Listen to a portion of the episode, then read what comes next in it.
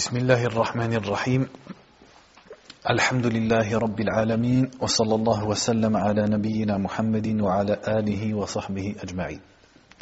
قال المؤلف الشيخ الإمام محمد بن عبد الوهاب رحمه الله تعالى باب ما جاء في السحر. Donc le Cheikh a dit, rahimahullah, chapitre sur ce qui a été cité, sur ce qui a été rapporté sur la sorcellerie. Donc la sorcellerie, en arabe, es-sihr, es-sihr qui dans la langue arabe désigne le sens de ce qui est caché. Donc es-sihr a été nommé sihr. Pourquoi? Parce que c'est quelque chose qui est subtil et qui se fait de façon cachée. Comme par exemple, es-suhur, le fait de prendre un repas à la fin de la nuit, on appelle ça suhur, donc c'est la même racine, les trois lettres, sin, ha et ra. Pourquoi? Parce qu'on le prend alors qu'on est encore caché par la nuit. Donc ça c'est es-sihr. Donc es-sihr, il a mis ce chapitre sur es-sihr pour montrer que la sorcellerie est contraire au tawhid. Donc on va tout de suite se lancer dans la lecture des textes et on expliquera petit à petit. وقول الله تعالى ولقد علموا لمن اشتراه ما له في الآخرة من خلاق Donc il a d'abord cité la parole d'Allah dans Surat Al-Baqarah ولقد علموا لمن اشتراه ما له في الآخرة من خلاق Et il savait que celui qui l'achète n'aura aucune part dans l'au-delà. Donc ça parle de la sorcellerie. Donc c'est le verset qui, qui nous parle de Sulaiman. Donc le verset, on va le prendre complet. Donc le verset dit واتبعوا ما تتلو الشياطين على ملك سليمان وما كفر سليمان ولكن الشياطين كفروا يعلمون الناس السحر Donc le verset dit واتبعوا ils ont suivi c'est-à-dire les têtes parmi les juifs les rabbins juifs ils ont suivi ce que les shayatines disent à propos de Sulaiman que veut dire le verset? C'est-à-dire que les shayatines disaient donc on sait que les shayatines et les djinns étaient au service de Sulaiman. Ils étaient soumis à Sulaiman, alayhi salatu wassalam. Et lorsqu'il est mort, ils ont euh, insufflé, ils ont dit aux rabbins juifs qu'en fait, donc à certains parmi les juifs et leurs rabbins, qu'en fait, Sulaiman avait tous les pouvoirs qu'il avait et faisait les choses extraordinaires qu'il faisait parce qu'il pratiquait la sorcellerie. Donc ils ont menti sur le, sur, ce prophète, en, en l'accusant de sorcellerie. Donc les shayatines, comme pour se venger de Sulaiman, eh bien l'ont calomnié et l'ont accusé de sorcellerie. Et une partie des Yahoud ont suivi cela et ont cru en cela et l'ont répété. Donc c'est pour ça qu'Allah a dit ils ont suivi ce que les shayatines ont dit à propos de Sulaiman. Wama kafara Sulaiman. Or, Sulaiman n'a pas mécru. Donc Allah a innocenté Sulaiman. Et quand on regarde, Allah n'a pas dit Wama Sahara Sulaiman. Ah, Sulaiman n'a pas pratiqué la sorcellerie, mais Allah a dit Sulaiman n'a pas mécru. Et en voulant dire par là, il n'a pas pratiqué la sorcellerie. Ce qui prouve que la pratique de la sorcellerie, c'est du kufr, c'est de la mécréance. Mais les shayatines, donc les démons, eux ont mécru. Ils enseignent aux gens la, la sorcellerie. Donc là encore, on comprend que enseigner la sorcellerie, également, c'est du kufr.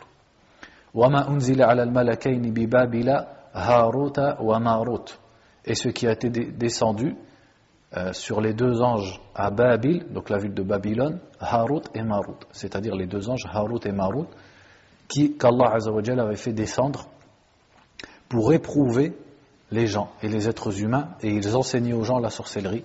Mais que dit la suite du verset وما أنزل على الملكين ببابل هاروت وماروت وما يعلمان من أحد حتى يقول إنما نحن فتنة فلا تكفر Mais il n'enseignait, c'est-à-dire les deux anges Harut et Marut, il n'enseignait à personne avant de lui, de lui avoir dit Nous ne sommes qu'une fitna, c'est-à-dire qu'une épreuve, donc ne mécrois pas.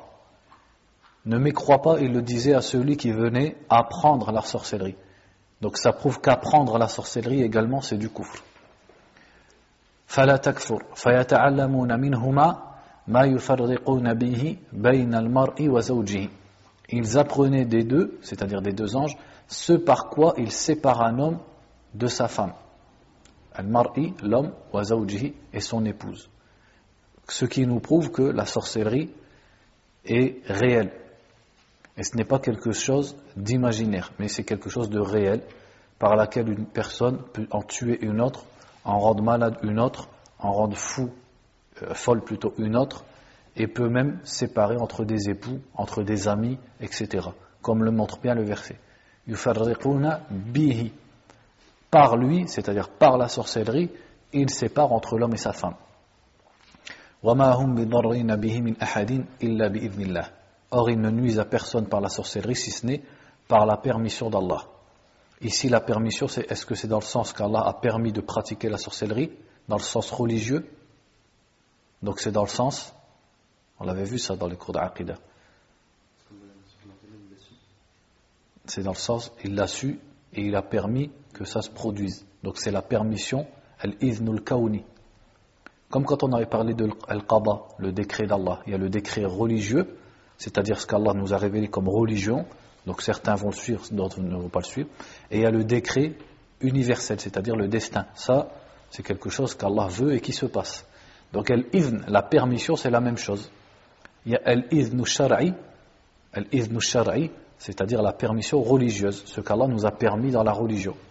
Et al-iznul kauni, c'est-à-dire la permission dans le sens du destin. Allah a permis que cette chose se fasse. Donc quand il a dit, il ne nuise euh, que par la permission d'Allah, c'est pas dans le sens où la sorcellerie est permise. C'est dans le sens où Allah a permis que ce mal se produise pour sa sagesse.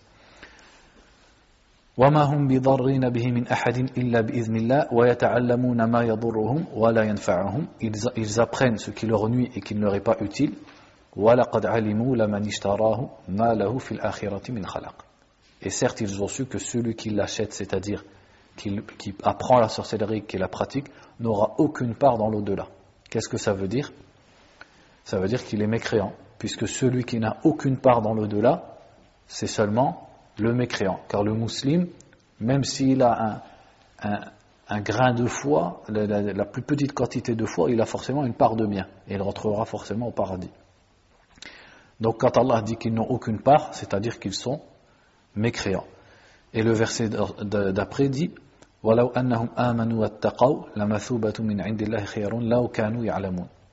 Et s'ils avaient cru et avaient été pieux, la récompense d'Allah est meilleure ça prouve encore que ce sont des mécréants. Donc voilà comment, de plusieurs façons, on peut retirer du verset qui parle de Sulaiman et qui a innocenté Sulaiman, que la sorcellerie, la pratique de la sorcellerie, l'apprentissage de la sorcellerie, l'enseignement de la sorcellerie, c'est de la mécréance. Et on en retire aussi que la sorcellerie est réelle et que ce n'est pas simplement psychologique ou imaginaire, mais c'est bien quelque chose de réel, comme l'ont affirmé Al-Sunnati wal Jama'a. Et la sorcellerie, pour la, pour la parenthèse, donc qu'est-ce que c'est? C'est le fait qu'un être humain eh bien, rentre en coopération avec les shayatines, avec les démons, pour pouvoir nuire aux autres. Et cette coopération, comment elle va se faire? Elle ne pourra se faire qu'en passant par la mécréance. Donc, il va par exemple injurer, euh, insulter Allah ou son prophète ou euh, piétiner ou insulter le Coran. Donc, il va mécroire et également il va adorer les démons. Et en échange, les démons vont lui rendre des services. Donc il va utiliser cette sorcellerie, cette coopération, et ensuite également cette sorcellerie, c'est un savoir à part entière. C'est-à-dire que pour le faire, il faut dire certaines paroles, faire certains actes, etc. Et, billah, il y a même des livres qui sont écrits sur la sorcellerie et qui se vendent même, malheureusement, dans les librairies dans le monde musulman des livres qui sont écrits pour enseigner aux gens comment pratiquer la sorcellerie. Donc la sorcellerie, donc c'est cette pratique. Donc pourquoi elle est de la mécréance Justement, c'est parce que la personne ne pourra la pratiquer qu'après avoir mécru et qu'après avoir associé à Allah subhanahu wa ta'ala, après s'être prosterné devant les djinns ou avoir sacrifié des animaux pour eux, etc., etc. Ou alors avoir commis des actes de blasphème, comme par exemple venir prier à la mosquée en état de janaba exprès par obéissance aux shayatines, etc., etc. Et également la sorcellerie, celle dont on parle ici, on peut la distinguer en deux sortes, euh, pour encore mieux comprendre.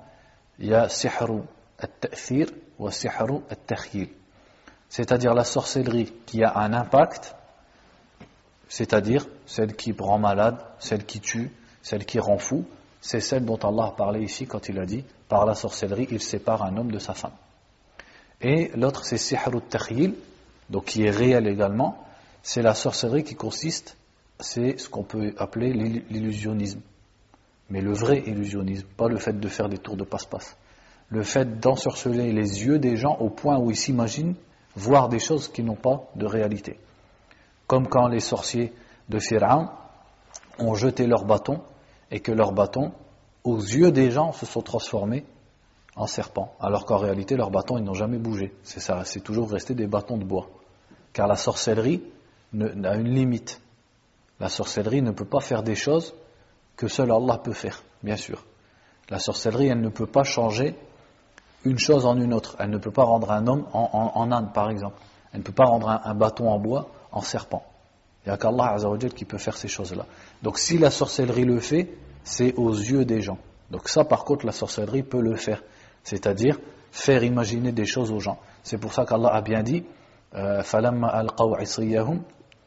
euh, ou alors je ne sais plus le début du verset, mais le, verset dit Saharu nas bi. Allah a bien dit Saharu nas. Ils ont ensorcelé les yeux des gens et ils leur ont fait peur et ils, sont venus avec une grande sorcellerie. Donc est-ce que leurs bâtons se sont changés en, en serpents? En réalité non. C'est pour ça que quand Moussa a jeté son bâton et que le sien s'est réellement changé en serpent, ils ont cru. Sinon, il n'y aurait pas eu quelque chose de spécial si les sorciers avaient jeté leur serpent et qu'ils s'étaient transformés réellement, en, euh, leur bâton et que réellement ils s'étaient transformés en serpent. Pourquoi ça les aurait impressionnés que Moussa jette un bâton et qu'il se transforme en serpent? Pourquoi ça les aurait impressionnés? Pourquoi ils se seraient prosternés et qu'ils auraient dit Amanna bi Rabbil Alamin, Rabbi Moussa wa Harun. Nous croyons au Seigneur de l'univers, le Seigneur de Moussa et de Harun. C'est parce que le bateau de Moussa, Allah l'a réellement changé en serpent. Et eux savaient que eux ne peuvent pas le faire avec la sorcellerie. Donc ils ont su que ça, ce n'est pas, ce pas la sorcellerie et que Moussa n'était pas un sorcier, mais que réellement c'était un signe d'Allah C'est pour ça qu'ils se sont prosternés et qu'ils ont cru en Allah et qu'ils se sont convertis. Et un autre verset également, euh, le verset qui dit En parlant de Moussa, C'est-à-dire, ça faisait imaginer à Moussa, à cause de leur sorcellerie, que les bâtons bougeaient. Annaha. Qu'est-ce que ça veut dire? Ça veut dire qu'en réalité, elle ne bougeait pas. Donc ça, on appelle ça sihru at-takhyil. Et ça, c'est pratiqué même dans le monde arabo-musulman, notamment par exemple chez les confréries soufis. Parce que parfois, on les voit faire des choses, et en fait, c'est que de la sorcellerie, et c'est que dans les yeux des gens. Parce que ces choses qu'ils font, ce ne sont pas des choses qui sont possibles. C'est simplement de l'illusion. Parce qu'ils utilisent les, les Donc le verset suivant dit il dit ensuite Ensuite, il a, cité une partie du verset qui dit Il croit au jibt et au tarut. Al-jibt, c'est une parole qui est très générale, qui désigne tout ce qui est, tout ce qui est nul et tout ce qui est vain, tout ce qui est faux. Et at-tarut, ça vient de at la transgression. Donc on, on l'avait, je pense, déjà vu la parole d'Ibn al-Qayyim sur at-tarut. Quand il dit at-tarut, ما تجاوز به العبد حده من متبوع أو معبود أو مطاع Ibn al-Qayyim dit le tarout c'est toute chose par laquelle l'être humain va dépasser la limite toute chose qui est suivie ou obéie ou adorée au-delà des limites. Donc une chose qui est suivie de façon absolue en dehors du prophète sallallahu alayhi wa sallam c'est un tarout. Une chose qui est obéie en dehors d'Allah et du prophète sallallahu alayhi wa sallam c'est un tarout. Et une chose qui est adorée en dehors d'Allah c'est le Tarot. Donc Allah nous dit, et ça c'est à propos donc d'une partie des Yahoud, ils croient au Jibt et au Tarot, et il dit tout de suite, Qala Omar, radiallahu anhu, al-Jibtu as-Sihru. Donc il a rapporté l'explication de Omar, radiallahu anhu, qui a dit, al-Jibt, c'est la sorcellerie. Donc ce genre d'explication de la part de Omar, est-ce que ça veut dire que al-Jibt, c'est que la sorcellerie, et c'est un synonyme de la sorcellerie? Il faut savoir, pour qu'on comprenne les tafsirat, c'est-à-dire les, interprétations des salafs, que les salafs, comme les sahaba et les tabi'in, ils avaient une façon d'expliquer les mots par al-kalima bi afradiha. C'est-à-dire, Al-Jibt, par exemple, ça regroupe beaucoup de choses. Donc Omar, il donne un exemple de ces choses. Il dit, Al-Jibt, c'est la sorcellerie. Ça n'empêche pas que le Jibt, ce soit aussi, par exemple, la voyance. Donc, ça, c'est une façon que les salafs avaient et qu'on retrouve quand on lit les tafsirs, le tafsir d'Ibn Kathir, al-Tabari.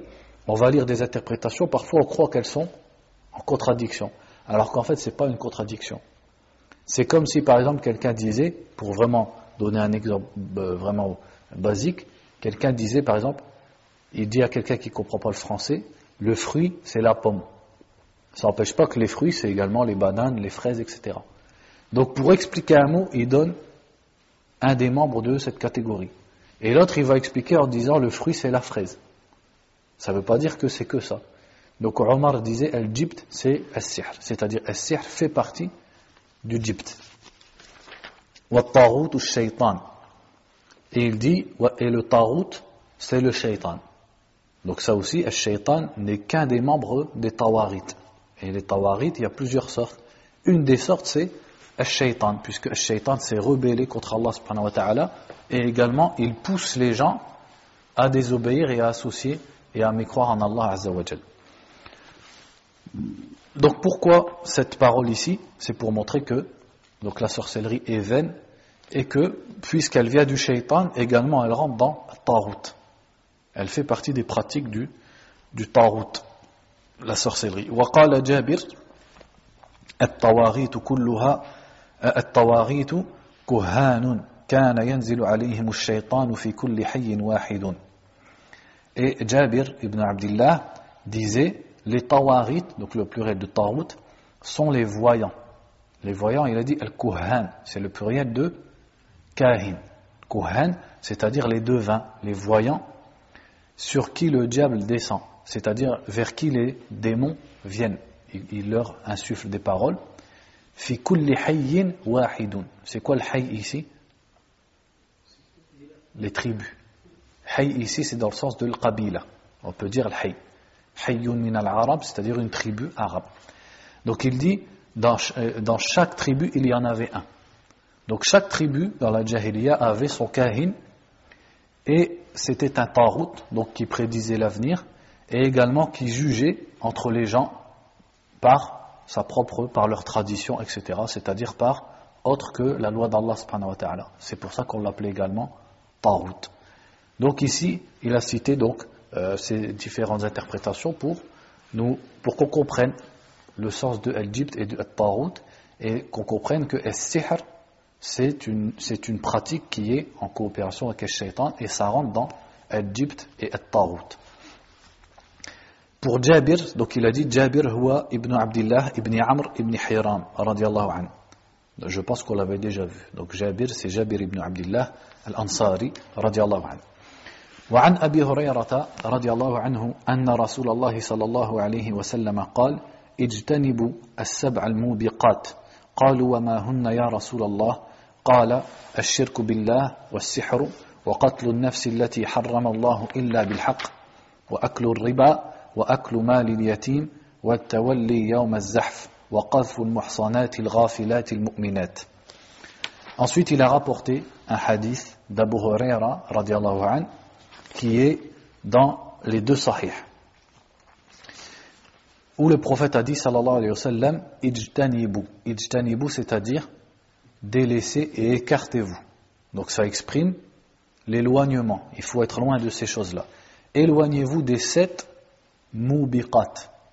Mubiqat, ça vient du verbe aubaka, qui veut dire ahlaka, c'est-à-dire celles qui te mènent à ta perte, celles qui te, qui te font périr.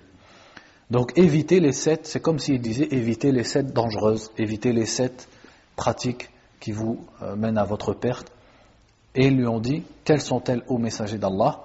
Et il a répondu, sallallahu alayhi wa sallam, premièrement bien sûr, billah, le fait d'associer à Allah, et tout de suite après il a dit, as-sihr. Donc le fait qu'il colle as-sihr après ashirk, c'est justement puisque, on l'avait dit, as-sihr en fait, finalement est une sorte de shirk puisqu'il faut faire le shirk pour arriver au sihr. Et le fait de tuer une personne qu'Allah a interdite, sauf de bon droit. Donc ça, c'est un autre sujet.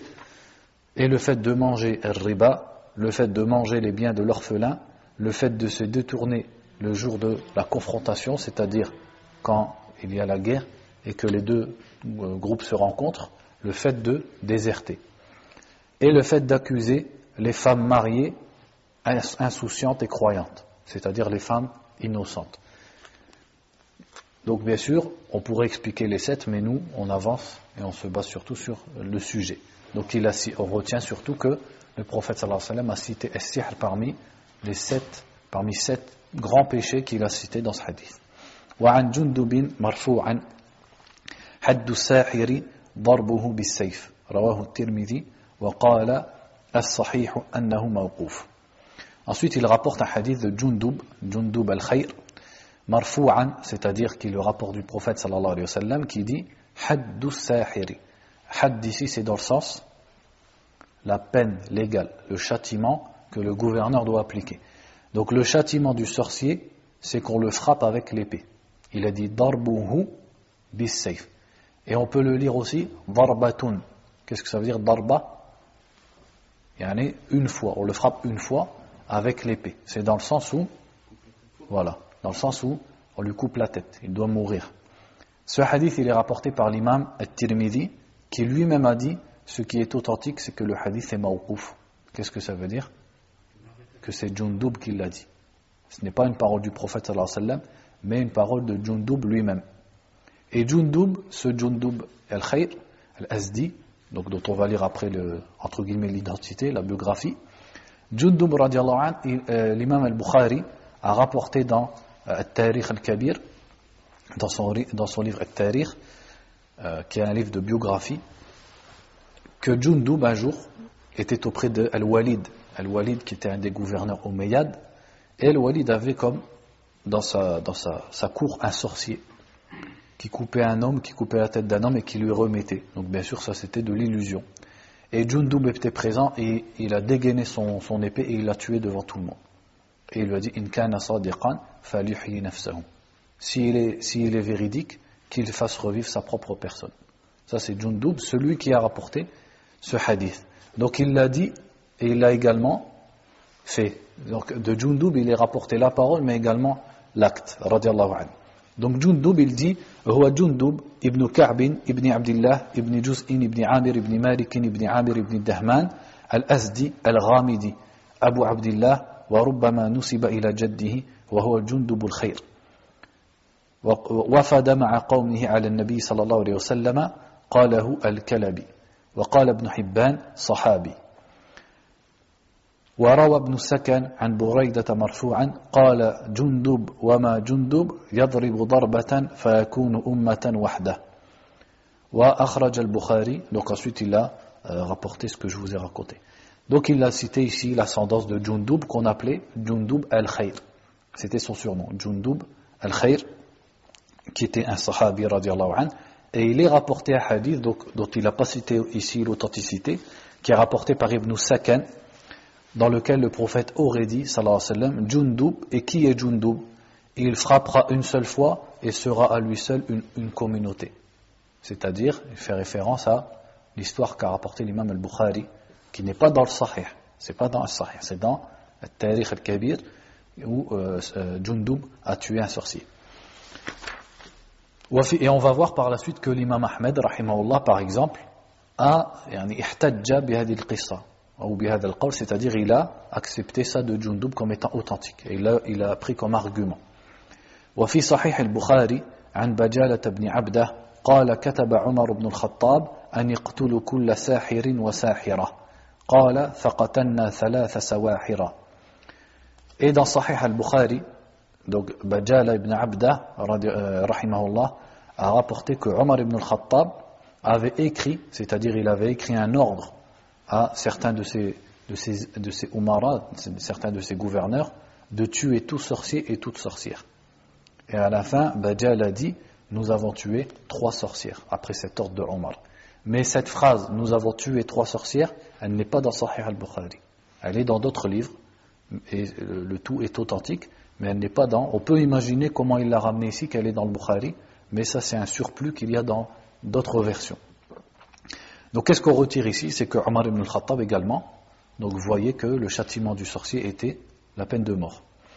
وصح عن حفصة رضي الله عنها أنها أمرت بقتل جارية لها سحرتها فقتلت. Et également, il dit ici, et il est authentique que Hafsa, donc la femme du prophète sallallahu alayhi wa sallam, la fille de Omar, avait ordonné qu'on tue une servante à elle, une de ses servantes, qui lui avait fait de la sorcellerie. Et elle a effectivement été tuée. Donc ça c'est Hafsa. Donc ça fait Jundub, Omar et Hafsa parmi les Sahaba radiallahu anhu. Il dit dans, la marge ici que euh, c'est rapporté par Abd Razzaq. Donc Abd Razzaq, on l'avait dit l'autre fois, Abd Razzaq ibn Hammam as-San'ani, un des imams du Yémen, qui est de la génération des Shuyur de l'imam Ahmed, rahimahullah. Et c'est également dans le Muwatta de l'imam Malik, rahimahullah.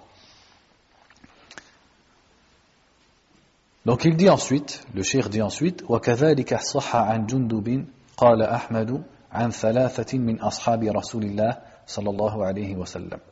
Il dit, et également c'est rapporté authentiquement de Jundub, donc comme on l'a dit, il fait référence à la fois où Jundub lui-même a tué un sorcier. L'imam Ahmed rahimahullah a dit, ceci a été rapporté de trois des compagnons du prophète sallallahu alayhi wa sallam. Donc l'imam Ahmed a accepté ces différentes versions et les a pris comme argument. Et le fait que la peine du sorcier, c'est d'être tué, donc c'est l'avis des quatre imams. Quant au fait qu'il soit kafir, c'est l'avis de euh, Abu Hanifa, Malik et Ahmed. Et l'imam al-Shafi'i, lui, a plutôt détaillé la question. Il a dit, avant, on lui demande d'abord, Siflana sihrak, décris-nous quelles sont tes pratiques. Si ces pratiques sont, de la sont du shirk et du kufr, alors là, il, doit, il est kafir et il doit être tué. Pourquoi Est-ce que finalement il y a une contradiction entre ce qu'il a dit et ce que les autres ont dit? En vérité, il n'y a pas de contradiction, mais c'est au cas où on appliquerait le mot sihr sur quelque chose qui n'est pas le sihr dont on parle ici depuis le début du cours. Il dit ensuite, Babu, ta'ala, Babu bayani shay'in min anwa'i sihr. Chapitre sur euh, différentes catégories de sorcellerie. En fait, ici, il va rapporter plusieurs pratiques ou des croyances qu'on peut appeler sihr mais qui ne sont pas le sihr dont on a parlé dans le chapitre d'avant. Donc vous verrez, quand on va lire, qu'en fait ici, il va rapporter plusieurs catégories de sorcellerie, ou plutôt des choses qu'on appelle sihr, et qui ont des points communs avec la sorcellerie, surtout dans le fait d'être subtil, d'être caché, et, aussi dans le fait qu'elle divise et qu'elle cause la division entre les gens, comme la sorcellerie, sans qu'elle soit la sorcellerie qu'on vient d'expliquer, c'est-à-dire le fait de coopérer avec les shayatines, et de, de mécroire, etc. Donc il dit, الله, قال أحمد حدثنا محمد بن جعفر حدثنا عوف, عوف عن حيان بن العلاء حدثنا قطن بن قبيصة عن أبيه أنه سمع النبي صلى الله عليه وسلم قال إن العيافة والطرق والطيرة من الجبت قال عوف العيافة زجر الطير والطرق الخط يخط بالأرض والجبت قال الحسن رنة الشيطان إسناده جيد ولأبي داود والنسائي وابن حبان في صحيحه المسند منه Donc il dit, l'imam Ahmed a dit, حدثنا, حدثنا, ça veut dire حدث, حدث c'est-à-dire nous raconter, nous parler. Donc حدثنا Muhammad ibn Ja'far, c'est-à-dire Muhammad ibn Ja'far nous a dit, nous a rapporté, Et Mohammed ibn Ja'far, c'est lui qui était connu pour s'appeler Rundar dans les, dans les rapporteurs du hadith. Rundar. Haddathana Aoufun. Donc Aoufun nous a rapporté, selon Hayyan ibn al-Ala, qui a dit Qatanu ibn Qabisa nous a rapporté de son père, donc son père qui est Qabisa, qui était un sahabi, qu'il a entendu le prophète sallallahu alayhi wa sallam dire Al-Iyafa, donc les mots je ne vais pas les traduire au début, Al-Iyafa, At-Tarq et At-Tiyara font partie du. Donc il a cité trois choses comme faisant partie du.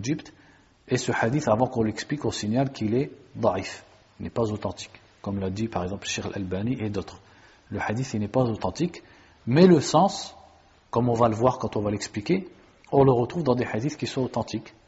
Puisque les pratiques dont on parle ici, elles sont interdites et on en avait déjà parlé. Donc il dit premièrement al-iyafa, ça c'est la première, la deuxième at-tarq et la troisième at-tiyara. Et tout de suite après, il a rapporté l'explication de Aouf, donc un des rapporteurs du hadith, qui a expliqué ces mots. Et ça, c'est dans le Mousnad de l'imam Ahmed. Donc Aouf a dit Al-Iyafatu zajru tayr. Donc il a dit Al-Iyafa, c'est le fait de, de, faire peur aux oiseaux, c'est-à-dire pour qu'ils s'envolent. Donc, il prenait des oiseaux, il leur faisait peur, il les, il faisait s'envoler, et ensuite il regardait leur direction et leur trajectoire. Et selon leur, direction et leur trajectoire, eh c'était un signe pour eux, soit de bonheur, soit de malheur. Et ça, ils le faisaient quand ils voulaient entreprendre quelque chose comme un voyage, etc., pour savoir si ça allait bien ou mal se passer. Donc ça, c'est une pratique digne de la mécréance et de la jahiliya, parce que c'est se reposer sur des choses qui n'ont aucune réalité. Et comment on l'appelle aussi cette croyance? At-tiyara, qu'il a cité dans le hadith. La différence, c'est que At-tiyara, c'est plus vaste. Quand on parle de l'iyafa, c'est spécialement avec les oiseaux. At-tiyara, c'est la superstition de façon générale. Donc il a dit al-iyafatu sajru tayr comme on vient de l'expliquer. Wa-tarqu al-khattu bil-ard. Et il a dit at-tarq, c'est les traits qu'on fait dans la terre. Donc ça, c'était une façon de pratiquer la voyance chez les Arabes. Et, euh, Wallahu a'lam, une des façons qui a été expliquée, c'est que la personne, le devin, celui qui faisait ça, il prenait un bâton dans le sable et il faisait plein de, plein de traits dans tous les sens à toute vitesse. Et à la fin, il effaçait ces traits deux par deux. Il les efface, il les efface, jusqu'à ce qu'il en reste plus qu'un ou deux. Et s'il en restait deux il disait que c'était un signe de bonheur, et s'il en restait qu'un, c'était un signe de malheur, ou le contraire, je ne sais plus. Mais c'était une façon de prédire l'avenir qu'ils avaient. Donc c'est en fait, ça revient à la voyance, une sorte de voyance. Et il a dit ensuite, et il ne l'a pas expliqué, mais on l'a déjà vu. At-Tiyara, qui vient bien sûr du mot At-Tayr, qui désigne les oiseaux. At-Tiyara, qu'est-ce que c'est?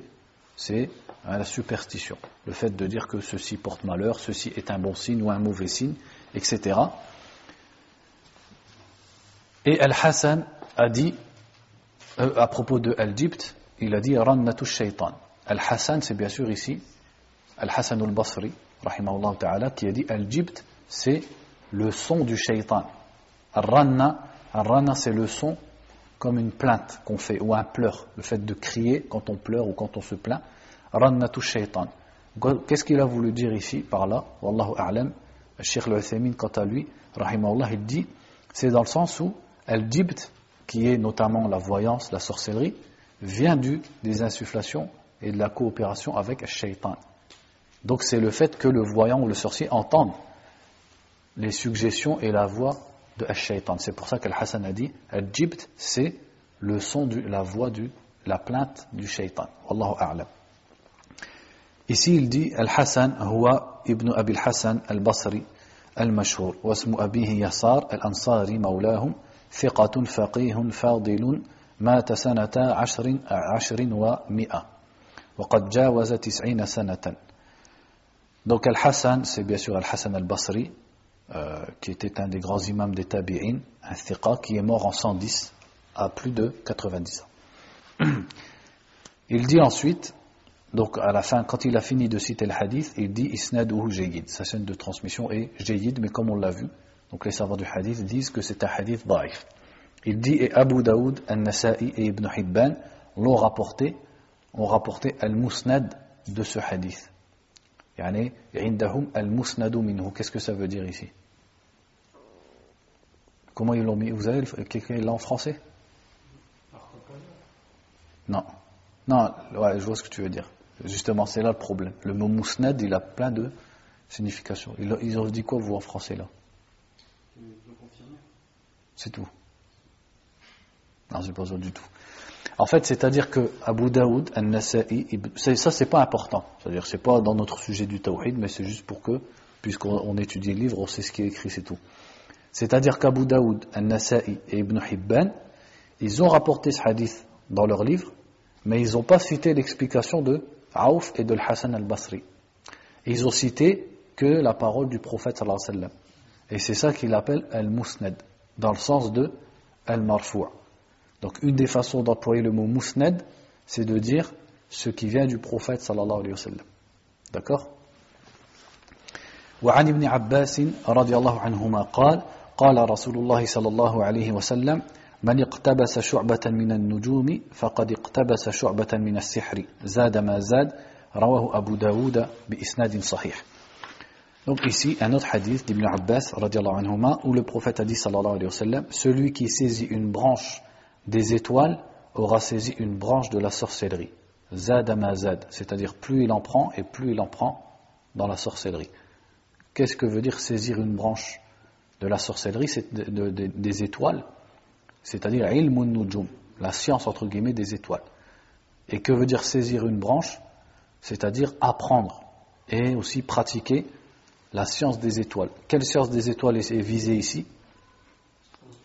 L'astrologie, pas l'astrologie dans le sens de connaître les étoiles, de connaître par exemple leur trajectoire, etc., leur distance, pas dans ce sens-là, mais tanjim, c'est-à-dire la, science des étoiles qui est, haram, qui est interdite, qui est digne de, de la mécréance et de la jahiliya, qui est le fait de connaître les noms des étoiles et leur trajectoire, et d'utiliser ça comme une preuve comme un argument qui va nous indiquer ce qui se passe dans l'avenir. Donc c'est ce qu'on connaît maintenant avec l'astrologie, l'horoscope, etc. De dire par exemple quand l'étoile sera dans tel, va passer dans tel passage, etc., euh, de telle constellation, etc., etc., eh bien il va se passer euh, tel ou tel événement, ça sera un signe de bonheur ou un signe de malheur, etc. Donc c'est le fait de prédire l'avenir, mais en se basant sur les trajectoires des étoiles, sur la trajectoire des étoiles. Donc le prophète a, dit, a, appelé ça sihr. Pourtant, on a expliqué ce que c'était qu'un sihr. Et on voit bien qu'il n'y a pas de rapport. Un sihr, qu'est-ce que c'est? C'est le fait de mécroire et de coopérer avec les shayatines pour pratiquer certaines choses et notamment nuire aux gens. Alors que là, c'est interpréter le mouvement des étoiles pour en, pour en prédire l'avenir. Donc pourquoi le prophète sallallahu alayhi wa a comparé ça avec sihr eh bien, c'est dans le sens où également c'est une, c'est une mécréance et une tromperie. C'est une tromperie et une mécréance également. C'est dans ce sens-là qu'il l'a, il a fait rejoindre la sorcellerie. Dans le sens où tout ça, c'est du domaine des pratiques euh, de la mécréance et des pratiques dans lesquelles il y a, euh, euh, c'est-à-dire du telbis, du mensonge, de la tromperie, etc., comme la sorcellerie. Et il dit Zada Mazad.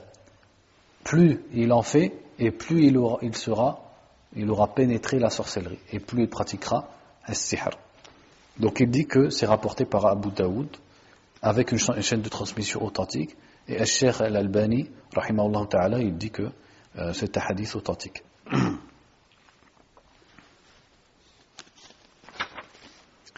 Donc ça, bien sûr, c'est la science des étoiles dans le mauvais sens, ce qui n'empêche pas qu'il est permis de connaître euh, le nom des étoiles, leur trajectoire, etc. Non pas pour prédire l'avenir, mais pour par exemple se repérer, etc. Se repérer dans le désert, connaître le sens de la qibla, euh, ou pour les, les, le calendrier, etc. etc. وللنساء من حديث أبي هريرة رضي الله عنه من عقد عقدة ثم نفث فيها فقد سحر ومن سحر فقد أشرك ومن تعلق شيئا وكل إليه Donc ici, il a rapporté un hadith de l'imam An-Nasa'i, rahimahullah ta'ala. Donc il dit ici, à propos de An-Nasa'i, l'imam Al-Hafiz Ahmed ibn Shu'aib. Donc on essaye de retenir au moins que, si on y arrive, que l'imam An-Nasa'i s'appelait Ahmed ibn Shu'aib. Ibn Ali, Ibn Ali, Ibn Sinan, Ibn Bahrin, Ibn Dinar, Abu Abdurrahman. Donc sa kunya c'était Abu Abdurrahman, Sahib sunan al-Kubra, wal-Mujtaba, wa ghayrihima. Donc il est l'auteur de deux livres de hadith, notamment, qui sont connus, As-Sunan al-Kubra, et le plus souvent quand on dit Sunan al-Nasa'i, qu'on met dans les six livres, c'est l'autre qui s'appelle Al-Mujtaba, c'est-à-dire ce, qui, a été sélectionné du livre As-Sunan al-Kubra. Donc il a écrit As-Sunan al-Kubra, et ensuite de ce livre, il a sélectionné un nombre de hadiths plus restreint, qui est quand même de plus de 5000 hadiths, et c'est ce livre qu'on met dans les six livres principaux. Et il dit ensuite وروى عن محمد بن مثنى وابن بشار وقتيبة وخلق وخلق لا يحصان. Donc il cite certains de ces shoyurs et il dit il a rapporté d'un nombre de shoyurs qu'on ne peut même pas compter. وكان إليه المنتهى في العلم بعلل الحديث. Il était au summum dans la connaissance des ilal des hadiths. C'est quoi les ilal Pluriel de illa, c'est-à-dire les défauts qu'on trouve dans notamment les chaînes de transmission des hadiths qui font que les hadiths ne sont pas authentiques. مات بفلسطين سنة ثلاث وثلاثمائة وله ثمان وثمانون سنة Il est mort en Palestine alors que il était surtout connu pour être un imam dans quelle région En Égypte. Il est mort en 303 en Palestine à l'âge de 88 ans. Ta'ala. Donc le hadith qu'il a rapporté, et avant qu'on l'explique encore une fois, on signale que ce hadith-là n'est pas authentique.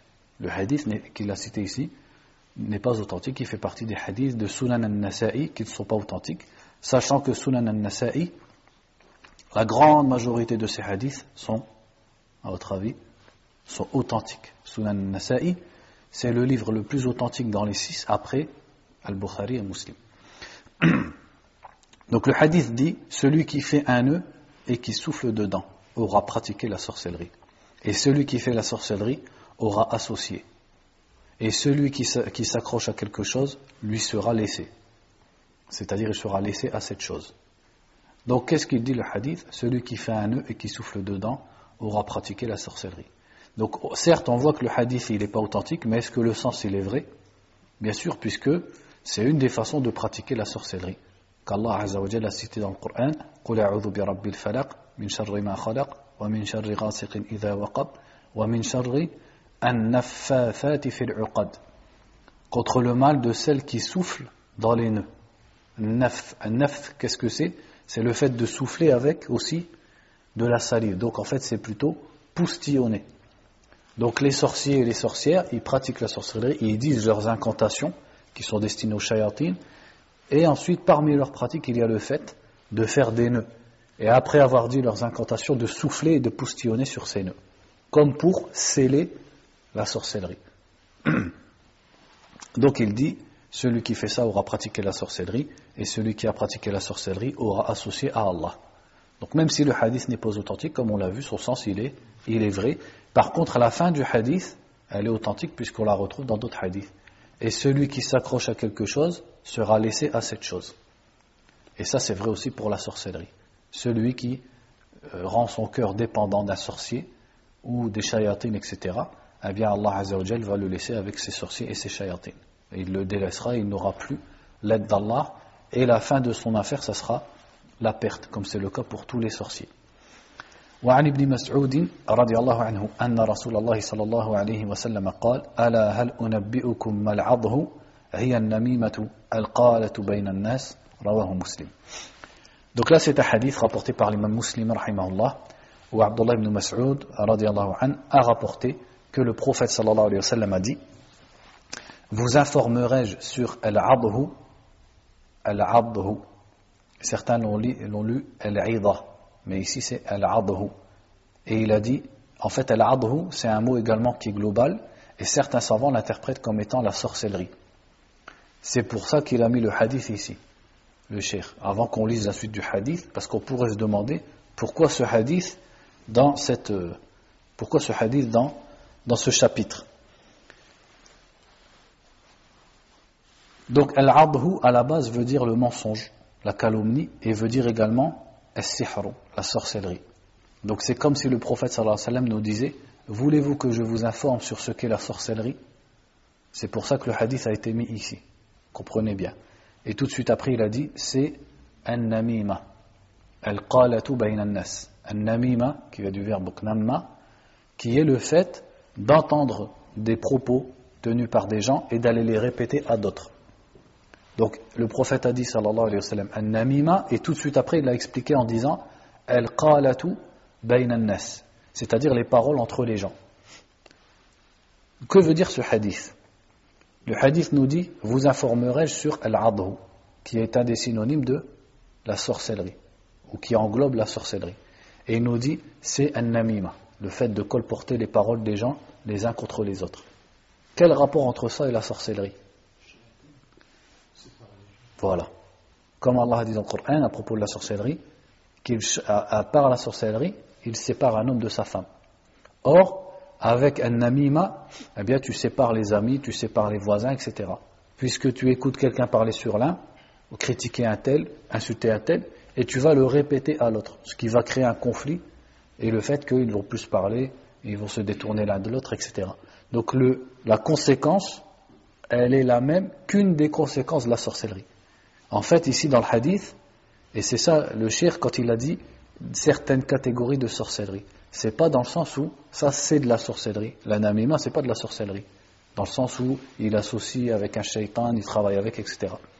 Mais dans le sens où c'est semblable à la sorcellerie dans certaines de ses conséquences. C'est ça qu'il a voulu dire ici. Donc le chapitre en fait il est, il, désigne des actes ou des paroles qui font partie du sihr ou alors qui sont appelées sorcellerie parce qu'elles ont un point commun avec la sorcellerie, sans pour autant qu'elles soient réellement de la sorcellerie. Et le prophète a dit également dans Sahih Muslim, La jannata qattatun. Qattat, c'est un c'est la même chose. C'est-à-dire celui qui fait namima n'entrera pas au paradis. Ça fait partie des, des, des, des grands péchés. ولهما عن ابن عمر أن رسول الله صلى الله عليه وسلم قال إن من البيان لسحرا Ensuite, il dit, donc dans, tous les deux, c'est-à-dire Al-Bukhari et Muslim, ont rapporté d'Ibn Omar, radiallahu anhuma, que le prophète sallallahu alayhi wa sallam a dit Dans l'éloquence, il y a de la sorcellerie. Inna min al-bayani la sihra. Min al-bayan, yani ba'd bayan C'est-à-dire une partie de l'éloquence et de la sorcellerie. Qu'est-ce que ça veut dire? Ça veut dire que parfois l'éloquence donc qu'on appelle al-bayan, le fait de bien parler, peut avoir le même effet que la sorcellerie. Car la sorcellerie peut détourner, faire croire aux gens qu'ils ont vu quelque chose qui n'a pas eu lieu, peut détourner leur esprit, les rendre fous, etc. Or, quelqu'un d'éloquent, il peut faire ça aussi avec la raison des gens. Donc c'est pas dans le sens où l'éloquence c'est de la sorcellerie, mais c'est une comparaison entre l'éloquence et la sorcellerie dans le sens où, comme la sorcellerie, eh bien l'éloquence peut faire tourner la tête et l'esprit des gens et leur faire suivre et croire quelque chose qui, s'il ne leur avait pas été dit de cette façon, ils ne l'auraient pas suivi. Al-bayani la. Donc également, là on peut poser la question, comme Sheikh al l'a souligné dans l'explication, est-ce que ça c'est une louange, une éloge ou un blâme pour al-bayan, pour l'éloquence? Ou est-ce que c'est ni l'un ni l'autre? Le shir dit en fait c'est ni l'un ni l'autre. Ça dépend pourquoi l'éloquence est employée. L'éloquence est comme la sorcellerie, c'est-à-dire elle est convaincante, et donc si elle est pratiquée dans le bien, pour la da'wa, pour la cause d'Allah, eh bien c'est un bien par lequel on va amener les gens à la cause d'Allah Par contre, si elle est utilisée pour la mécréance, les shubuhat, les innovations, alors ça sera un mal. Et ça sera un mal par lequel justement les gens de l'innovation et les gens du koufr peuvent euh, multiplier euh, leurs adeptes, leurs disciples, et détourner les gens de la voie droite.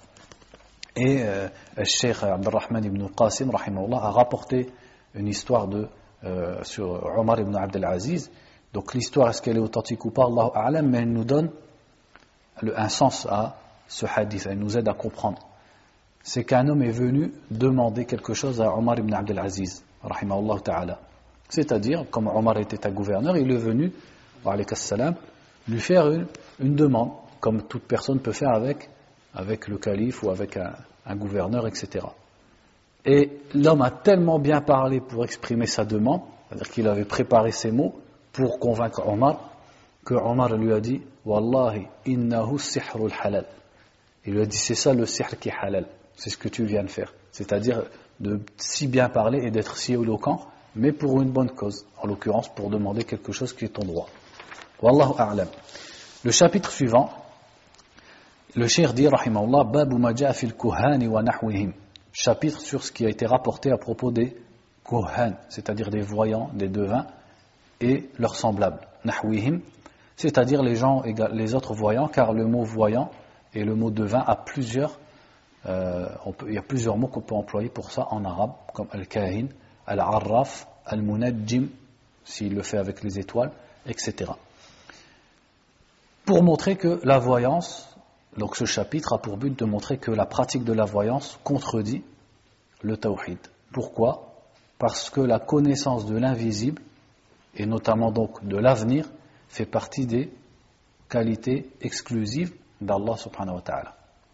Ma'arifatul ghaib, ilmul ghaib, la connaissance du ghaib, de l'invisible, et notamment donc de l'avenir, fait partie des, de sifat al-rububiyyah, des qualités de la souveraineté d'Allah Azzawajal, qui lui sont exclusives. Comme, et ça c'est quelque chose qui est clairement expliqué et, dit dans le Coran, et qui est connu de façon essentielle dans la religion, que personne ne peut renier. Et celui qui renie ça est un mécréant, sans aucune divergence entre les savants.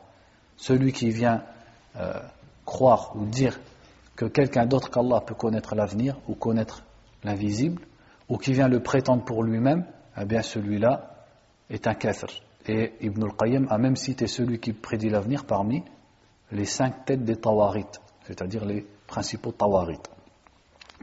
Donc ici il rapporte, il dit, rahimallah, rawa muslimun fi sahihih عن بعض أزواج النبي صلى الله عليه وسلم عن النبي صلى الله عليه وسلم قال من أتى عرافا فسأله عن شيء فصدقه بما يقول لم تقبل له صلاة أربعين يوما Donc il commence par ce hadith de l'imam muslim, rahimahullah, où le prophète a dit, sallallahu alayhi wa sallam, celui qui va voir un arraf. Donc arraf, c'est synonyme de kahin, c'est-à-dire un devin ou un voyant.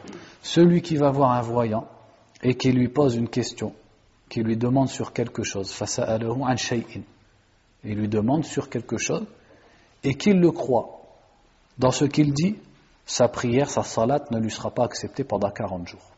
Avant d'expliquer le hadith, la première chose à dire, c'est que la phrase فَصَدَّقَهُ بِمَا يَقُولُ n'est pas dans Sahih Muslim. Elle est dans la version de l'imam Ahmed, rahimahullah. Donc ça c'est important pour comprendre le hadith. Donc il faut enlever la phrase فَصَدَّقَهُ بِمَا يَقُولُ qui veut dire et qu'il le croit dans ce qu'il dit. En fait, le hadith, c'est seulement celui qui va voir un devin et qui lui pose une question, sa salat ne sera pas acceptée pendant 40 jours. Donc ici, bien sûr, qu'est-ce que ça montre? C'est le fait que d'aller voir un voyant, ça fait partie des grands péchés, au point où ça empêche que la salat de la personne soit acceptée pendant 40 jours. Et est-ce que ça veut dire que la personne a le droit d'abandonner la salat? Non, parce que dans tout devoir religieux, il faut voir que, bien sûr, le pratiquer, ça nous amène une récompense, mais également, le délaisser fait mériter un châtiment. Donc, il sait qu'il n'aura pas de récompense pour cette salat, mais s'il la délaisse, il aurait en plus un châtiment, donc il doit la faire. Et on pourrait même dire, de toute façon, il doit la faire pour rester musulman, pour ne pas abandonner la salat. Il l'a fait, mais il n'en aura aucune récompense pendant 40 jours. Il l'a fait seulement pour accomplir son devoir, son devoir et éviter le châtiment d'Allah. وعن أبي هريرة رضي الله عنه عن النبي صلى الله عليه وسلم قال من أتى كاهنا فصدقه بما يقول فقد كفر بما أنزل على محمد صلى الله عليه وسلم رواه أبو داود وللأربعة والحاكم وقال صحيح على شرطهما عن أبي هريرة رضي الله عنه من أتى عرافا أو كاهنا فصدقه بما يقول فقد كفر بما أنزل على محمد صلى الله عليه وسلم ولأبي يعلى بسند جيد عن ابن مسعود مثله موقوفا Donc il a ramené trois fois le même hadith. Le premier, rapporté par Abu Daoud, selon Abu Huraira, où le prophète a dit alayhi celui qui va voir un kahin, c'est-à-dire un devin, et qui le croit dans ce qu'il dit, aura mécru à ce qui a été descendu sur Mohammed alayhi wa. Donc là, ce n'est pas le même jugement. Pourquoi? Parce qu'il y a une différence, c'est qu'ici, il le croit. Donc dans le premier hadith, il va juste le voir, il lui pose une question. Par exemple, par curiosité, etc.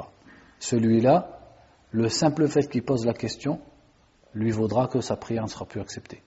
Par contre, s'il le croit, quand il l'informe sur l'invisible, sur l'avenir par exemple, là il aura mécru. Est-ce que c'est la petite ou la mécréance majeure?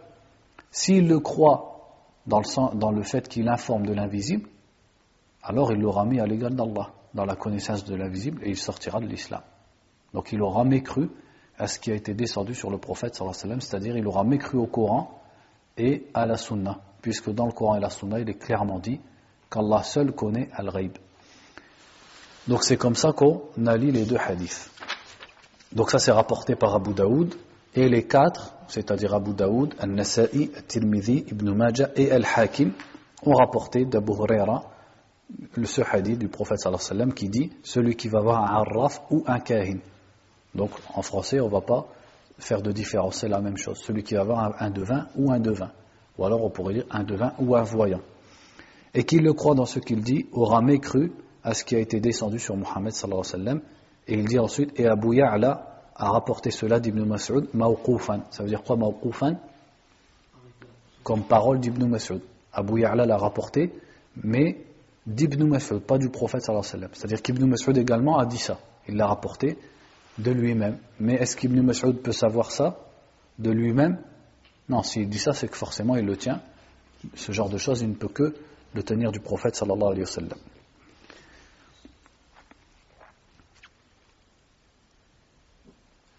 Ici, il met le, donc, comme à notre habitude, je regarde s'il met la biographie d'Al-Hakim, mais il ne l'a pas mise. Par contre, il a mis Abu Ya'la. Donc il dit Abu Ya'la هو الإمام الحافظ محدث الجزيرة أحمد بن علي ابن المثنى التميمي الموصلي صاحب التصانيف كالمسند وغيره روى عن يحيى بن معين وخلق مات سنة سبع وثلاثمائة Donc il dit Abu Ya'la, c'est l'imam Abu Ya'la euh, al-Mawsili, donc de la ville de Mawsil en Irak, al-Tamimi, de la tribu de Banu Tamim, qui a beaucoup de livres de hadith, comme notamment Al-Musnad, Musnad Abi Ya'la. Il, il, a rapporté notamment de Yahya ibn Ma'in, et il est mort en 307. Donc il était à peu près de la génération de l'imam Al-Nasa'i, rahimahullah. Donc on a, on a compris pour les deux hadiths. L'un des deux hadiths nous parle d'aller voir simplement le voyant et l'autre nous parle de le croire. Et le jugement n'est pas le même. وعن عمران بن حسين مرفوعا ليس منا من تطير أو تطير له أو تكهن أو تكهن له أو سحر أو سحر له ومن أتى كاهنا فصدقه بما يقول فقد كفر بما أنزل على محمد صلى الله عليه وسلم.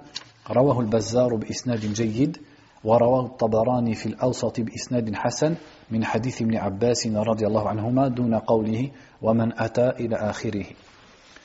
Ensuite, il a rapporté un autre hadith, rapporté par Imran ibn Hussein du prophète sallallahu alayhi wa sallam, qui a dit Ne fait pas partie de nous, man tatayyara.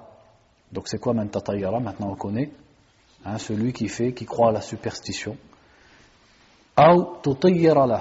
Ou celui pour qui on a fait tatayyur c'est-à-dire celui qui le fait, c'est-à-dire par exemple celui qui prend les oiseaux et qui les, qui les fait voler, ou celui pour qui on le fait. Il vient voir la personne qui fait cette pratique et il lui, dit par exemple, fais voler tes oiseaux pour me dire un peu si mon entreprise elle sera bonne ou pas. Ou celui qui pratique la voyance, ou celui pour qui on pratique la voyance. Donc le prophète sallallahu alayhi wa sallam dit, il ne fait pas partie de nous. Donc cette phrase du prophète sallallahu alayhi wa sallam, on la retrouve dans d'autres hadiths, Parfois, elle peut vouloir désigner la mécréance majeure et parfois, elle peut vouloir désigner un grand péché, une mécréance mineure. Donc, dans le cas ici, on en a déjà parlé. Quand est-ce que ça sera de la mécréance majeure ou mineure? Par contre, donc le fait de faire la voyance, ça c'est la mécréance majeure.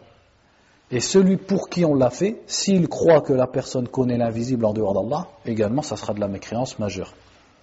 Sahara, ou suhira ou celui qui fait la sorcellerie, ou celui pour qui on l'a fait. Donc celui, pour qui, celui qui l'a fait, on a déjà vu son jugement. Par contre, celui pour qui on l'a fait, ça dépend. S'il connaît la réalité de la sorcellerie et qu'il en est satisfait, alors il sera mécréant comme celui qui fait la sorcellerie. Pourquoi? Parce qu'il aura agréé lui-même la mécréance. Et la suite du hadith nous dit, et celui qui va voir un devin et qui le croit dans ce qu'il dit aura mécru à ce qui a été descendu sur Mohammed. Comme les hadiths précédents, il dit rapporté par Al-Bazzar avec une chaîne de transmission qui est jayyid, qui est bonne. il dit Al-Bazzar huwa al-imam al-hafiz al-mashhur. Donc Al-Bazzar c'est un, un imam bien connu, un des huffaz, Abu Bakr Ahmed ibn Amr ibn Abd al-Khaliq al-Basri, صاحب المسند الكبير سماه البحر الزاخر donc Al-Bazzar c'est un des auteurs des Massanid donc lui, il a un musnad qui lui est, qui lui est bien connu. Musnad al-Bazzar, qu'il a appelé al-Bahr al-Zakhir. Mais à notre époque, son musnad, il n'est pas complet. C'est-à-dire, on ne l'a pas complètement. صدوق روى عن ابن بشار وابن المثنى وخلق أصله من البصرة ومات في الرملة سنة اثنتين وتسعين ومئتين Donc il est mort euh, il était de la ville d'Al-Basra et il est mort en Palestine à Ramla en 292. Et il dit ensuite, et l'imam al-Tabarani l'a rapporté dans Al-Awsat. Al-Awsat, c'est un des trois livres, un des trois livres bien connus de l'imam al-Tabarani dans le hadith, avec une bonne chaîne de transmission, mais rapporté selon Ibn Abbas. Donc le hadith, euh, Sheikh Abdel Qadir al-Arnaout, rahimahullah, dans ses annotations sur Kitab Tawhid, il dit que c'est un hadith authentique, puisqu'il a beaucoup de, de shawahid, c'est-à-dire de chaînes de transmission qui le renforcent. قال البغوي le Cheikh Mohammed ibn Abdel Wahhab rahimahullah dit maintenant قال البغوي donc ça fait partie c'est un des passages où l'imam cite des paroles de ulama après les, les versets et les hadiths Al-Baghawi avant qu'on lise sa parole qui est-il donc il dit ici Al-Baghawi هو الإمام الحجة منسوب إلى بغ مدينة بين هرات ومرو Donc Al-Barawi, c'est un, un, des grands imams de l'islam qui venait de Bar, qui est une, une, une ville qui était donc vers l'ancien empire perse, c'est-à-dire vers euh, Maro, Maro qui, si je ne me trompe pas, c'était c'est soit en Irak ou soit dans l'actuel Iran.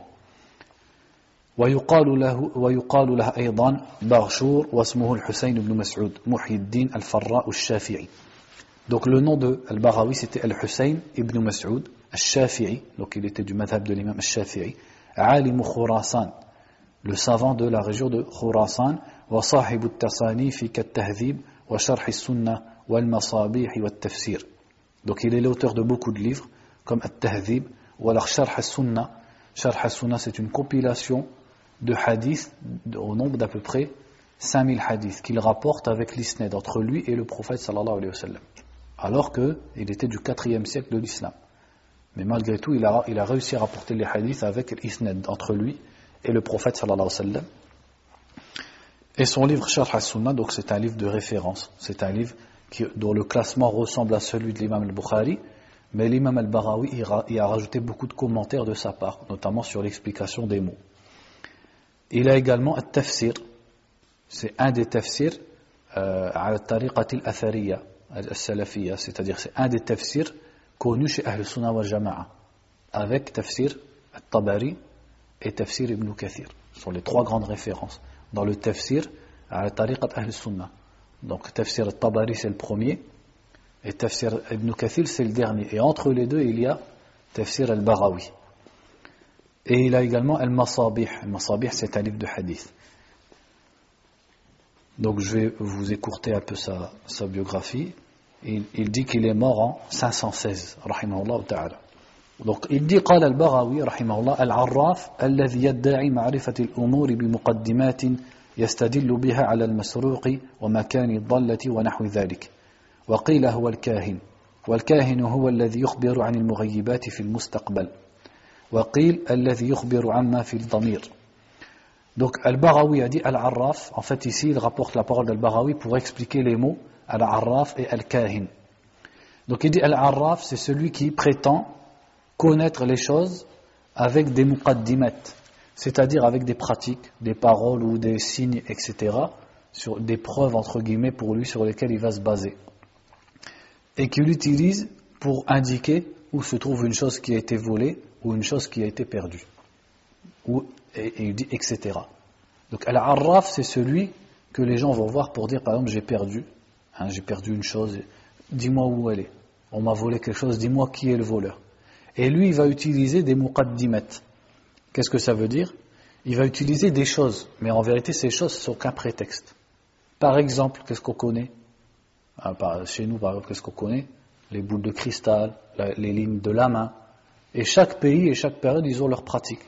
On l'a vu tout à l'heure, chez les Arabes, ils pratiquaient avec les étoiles, avec euh, les traits dans le sable, etc. Mais en fait, tout ça, ce sont que des prétextes. En réalité, ils travaillent avec les shayatin. Et il, est dit que c'est lui le kahin, c'est-à-dire que l'arraf et le kahin sont deux synonymes. Et il dit ensuite, et le kahin, c'est celui qui indique les choses invisibles et qui indique sur l'avenir, les choses invisibles de l'avenir. Donc celui qui prédit l'avenir. Et il a été dit, c'est celui qui prétend, informer de ce qu'il y a dans, dans le cœur. Donc tout ça, ça nous revient à la même, finalement, à la même conclusion C'est que le kahin et l'arraf, c'est ceux qui prétendent connaître l'invisible, connaître les choses que seul Allah Azzawajal peut connaître. Donc c'est le synonyme en français de voyant ou de vin. Il dit ensuite, قال Abu al-Abbas ibn Taymiyyah, donc il cite une parole de Cheikh, al-Islam, donc Abu al-Abbas, c'était sa kunya ibn Taymiyyah, sachant que l'imam ibn Taymiyyah ne s'est jamais marié, rahimahullah ta'ala. Donc Abu al-Abbas, c'était simplement sa kunya, mais il n'a jamais eu d'enfant, il ne s'est jamais marié, rahimahullah ta'ala. Pourquoi Allah a'lam? Mais on sait, quand on lit sa vie, on a du mal à imaginer comment il aurait pu se marier de toute façon, puisqu'il était trop dans le djihad, dans le djihad à la fois, le djihad par la science, mais aussi le djihad par les armes contre les Tatars, etc. Donc il a dit, rahimahullah, Al-Arraf ismun lil kahini wal munajjimi wal rammali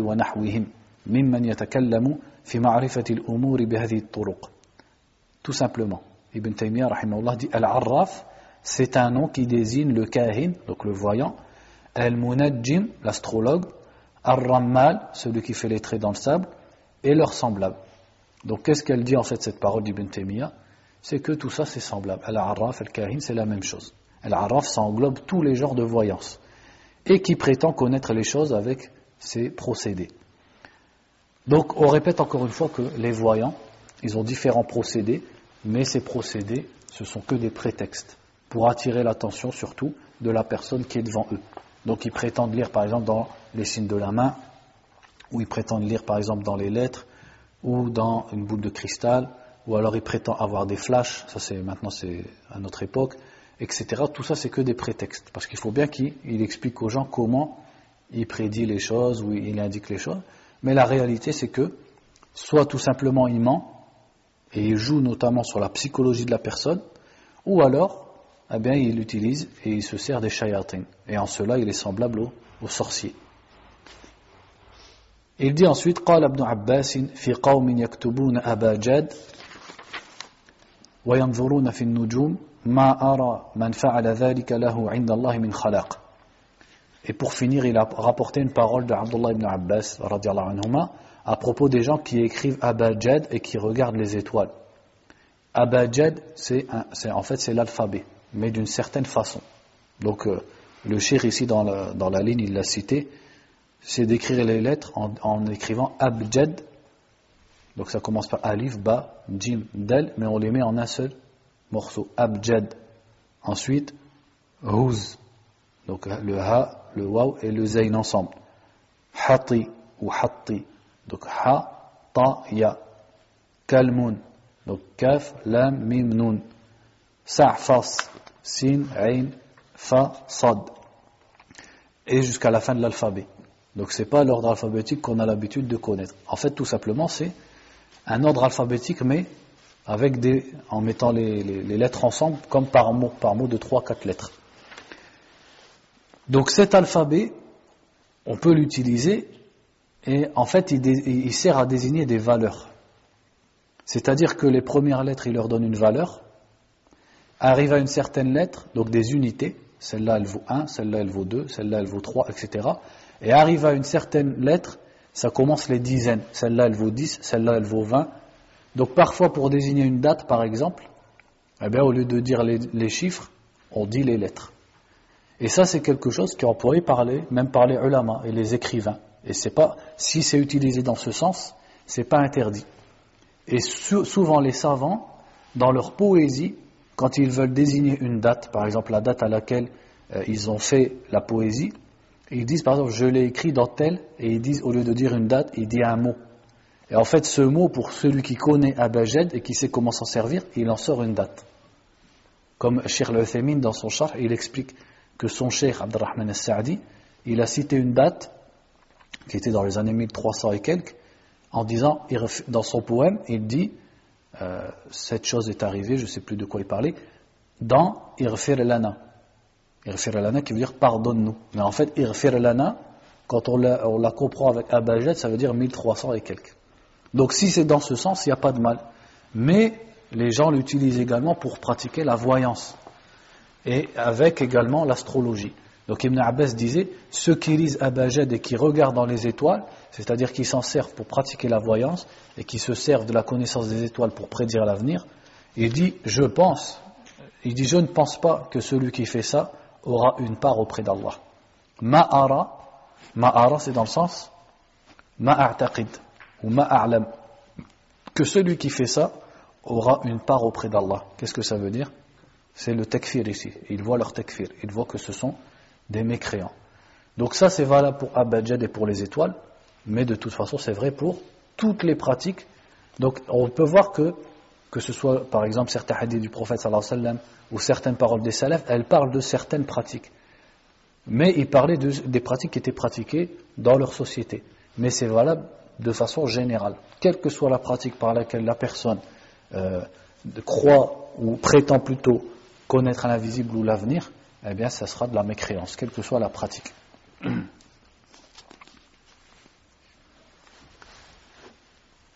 Donc, quand il dit ici la ara, dans le sens la a'taqid ou la a'lam, c'est quoi le masdar? Ar-ra'yu.